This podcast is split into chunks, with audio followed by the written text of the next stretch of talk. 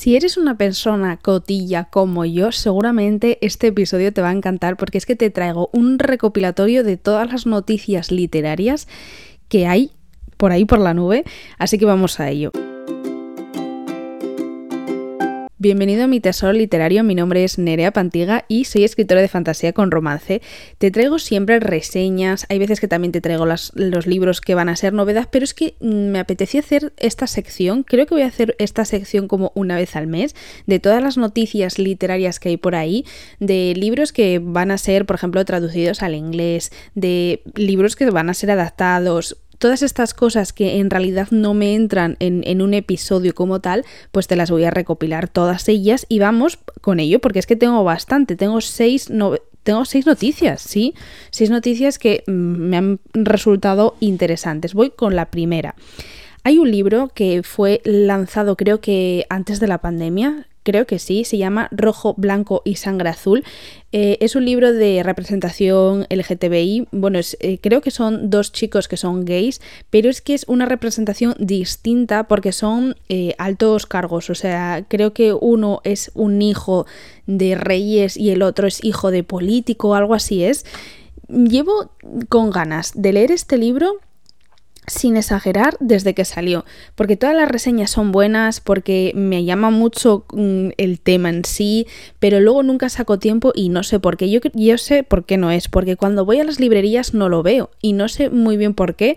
Supongo que, eso afecta un poco al no acordarme de él cuando voy a comprar nuevo libro, pero bueno, antes de la adaptación, que es de lo que vamos a hablar hoy, antes de la adaptación segura, seguramente no, fijo que me lo voy a leer, y es que este libro va a ser adaptado al cine. Ahora que me estoy dando cuenta, no sé si va a ser una serie o una película, pero lo que sí sé es que el casting ya está confirmadísimo. Hay varias imágenes de los actores por ahí rulando, además en diferentes escenarios y, bueno, es que la gente que lo ha leído ha dicho que se parece, o sea, como que la representación de los protagonistas está muy bien lograda, que ha sido un buen casting.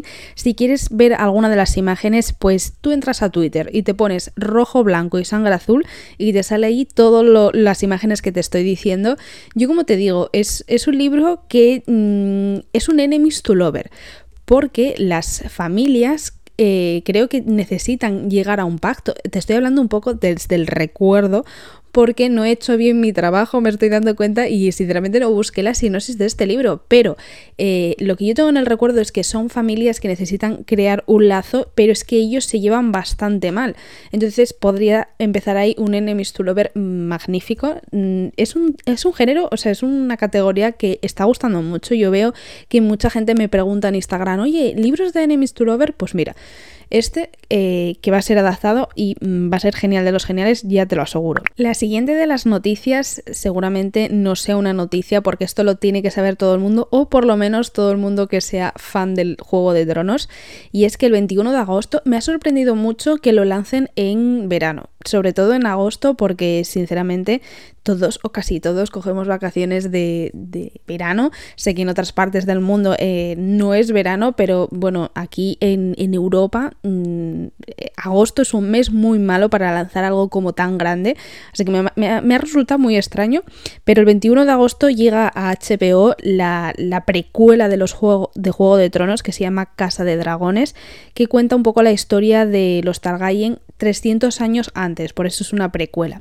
Yo aquí tengo que admitir que no he visto Juego de Tronos. Mentira, sí he visto Juego de Tronos la primera temporada, pero mm, no fui capaz de engancharme a ello. No sé muy bien Creo que el problema de Juego de Tronos para mí es que es una serie que necesita demasiada atención y tiene muchísimos personajes y cambian muchísimo, los nombres son complicados, o sea, es una serie que quizá no era el momento cuando yo me puse a verla, lo intenté dos veces porque la primera de ellas... Mm, la intenté cuando fui a Madrid a visitar a mi primo, la estaba viendo, estaba emocionadísimo con Juego de Tronos, yo lo intenté, fallé.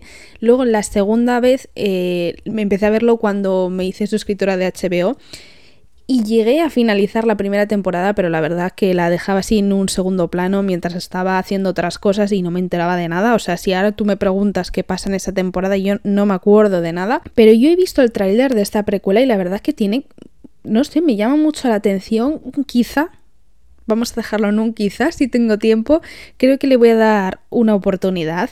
Y, bueno, como es una precuela, seguramente la pueda ver sin hacerme spoilers, aunque bueno, a día de hoy. Esto es como Harry Potter. Si no has leído Harry Potter, tú ya sabes cómo empieza y cómo acaba. Eh, pues sí, yo ya sé cómo acaba Juego de Tronos y no me la he visto porque con, todo, con todos los comentarios que hubo, pues eh, claramente tal.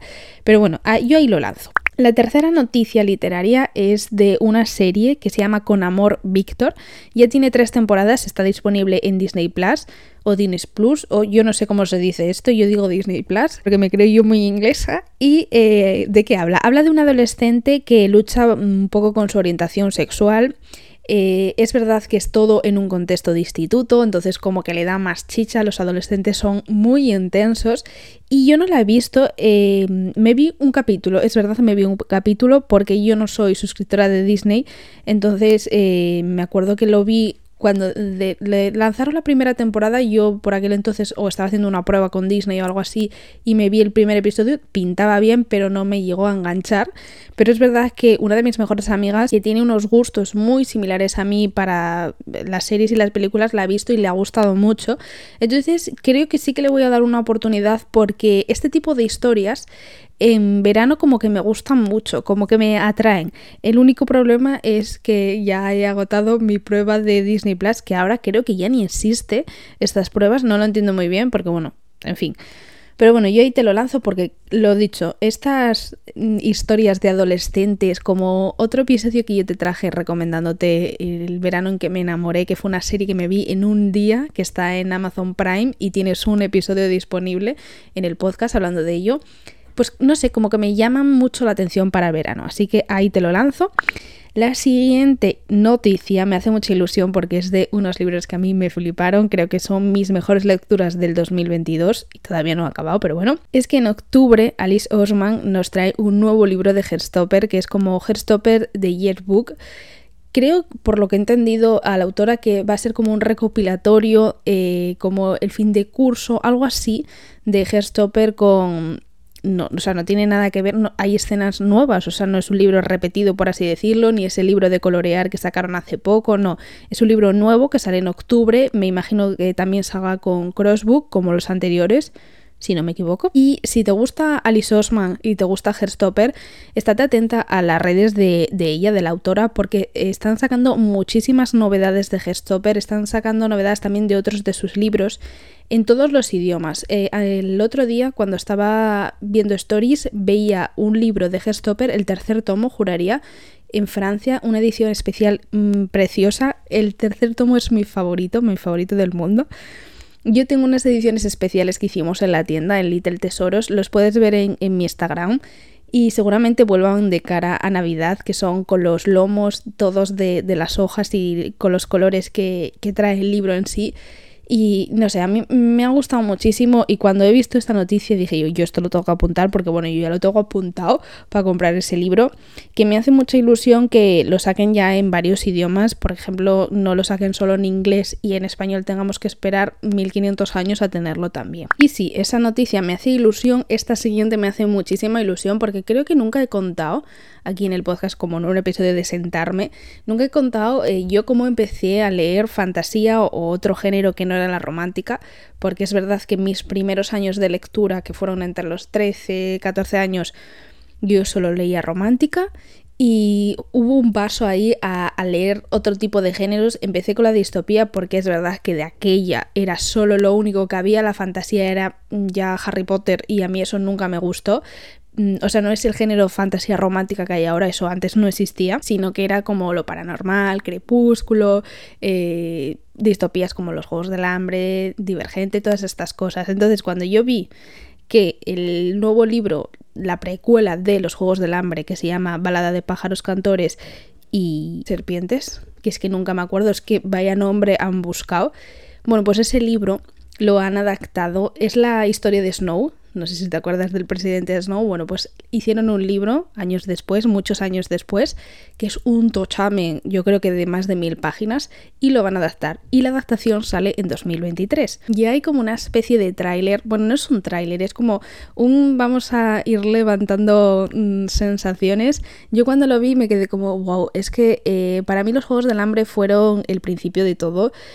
Mm, las adaptaciones me parecen increíbles, pero es que, no sé, para, yo nunca he sido friki fan de nada, pero los Juegos del Hambre sí que significaron como un, buah, sí que lo, quiero todo, o sea, me gustan los libros, me gustan las adaptaciones.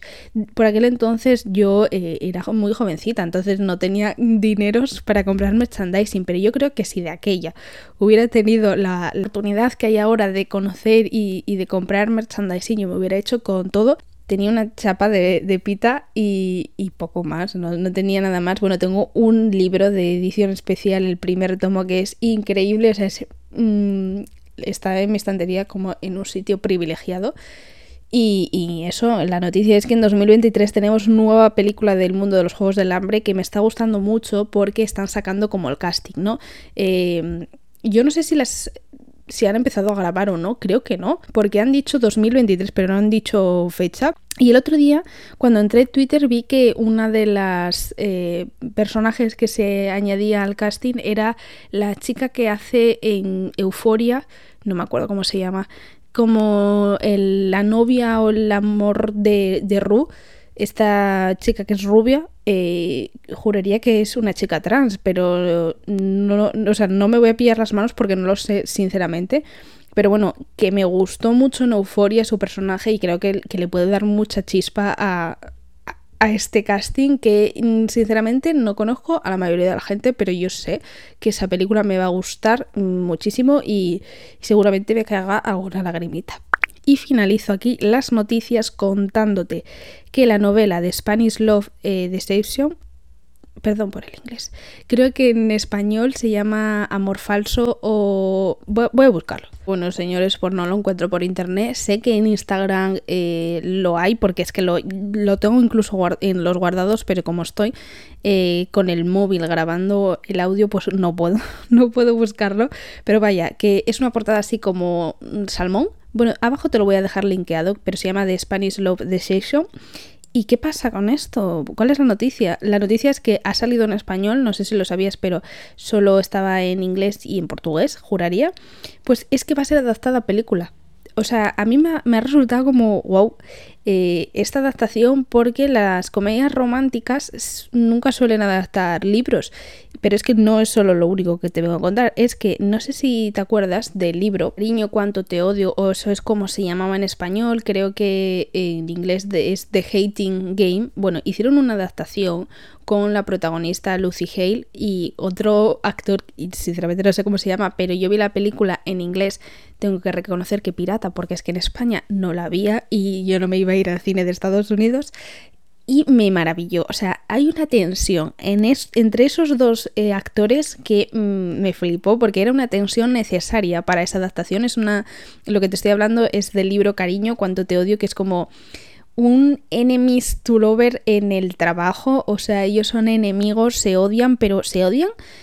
Pero tú ves que hay ahí tensión y, tensión de todos los sentidos y de cómo está llevada la película. O sea, a mí la película me maravilló, solo espero que la traduzcan de una vez y la suban a alguna plataforma en español porque me gustaría poder entenderla mejor. Eh, hay veces que mi inglés es bastante chabacano, entonces eh, me gustaría como volver a verla en mi idioma y es que lo, guay de todo esto y por qué te enlazo este libro con el otro es que el director, o sea, el que ha hecho el guion, el director no, el guionista que ha hecho la adaptación de Cariño cuánto te odio es el mismo que va a hacer esta nueva adaptación de, Spanish Love Deception y, es que es como, wow, sí, o sea, solo espero que el casting también esté a la altura como en, este primer caso porque entonces va a ser un, un peliculón. Y no me enrollo más quiero eh, contarte que yo no sé si te has enterado o si yo te lo he contado porque ando un poco despistado últimamente, que en agosto vamos a frenar, no va a haber episodios porque todos necesitamos vacaciones, yo la primera, y bueno, no es porque mm, a mí me consuma mucho hacer un episodio a la semana,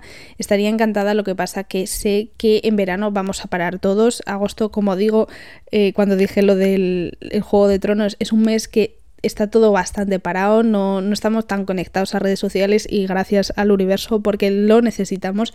Así que en julio solo tendremos un episodio que será los miércoles y luego en agosto hacemos un parón para recargar energías para la segunda temporada, que suena muy extraño, pero la segunda temporada empezará en septiembre. Tengo ya muchísimas cosas apuntadas. Eh, te voy a traer muchos story times porque eh, cuando hice lo de la editorial que casi me tima, gustó muchísimo y ha ayudado a muchas personas. Entonces, bueno, voy a voy a enlazar cosas nuevas, como por ejemplo las noticias literarias como esto que te traigo hoy. Habrá también story times, habrá las novedades como siempre, las reseñas como siempre, pero que va a haber un contenido mucho más denso y variado y que sé que te va a gustar mucho. Así que nada, solo te digo que te mando un beso enorme, espero que estés disfrutando del verano.